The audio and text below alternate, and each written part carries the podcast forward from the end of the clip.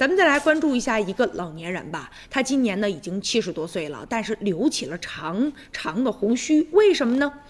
这个老人呢叫做刘怀礼，今年七十岁，他是河南人，村里人都知道他呢十多年了不剃胡须，不是为了扮酷，也不是为了彰显个性，而是为了缅怀去世的妻子，所以村里人对他都十分的敬重。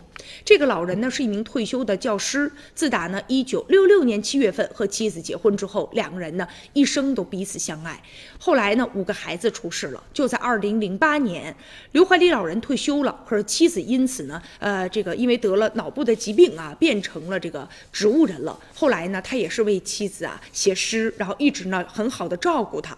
但是啊，患病之后，这妻子还是一直没有好转。直到呢在病榻前呢，这个伺候了三年之后，妻子还是走了。所以老人心里啊也觉得特别的空。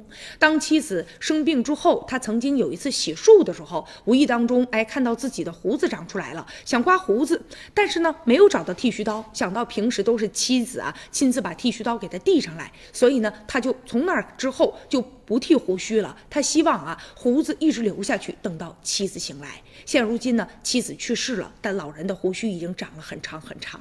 他说，不管怎么样啊，相濡以沫这四十二年，永远都会给他温暖和前行的力量。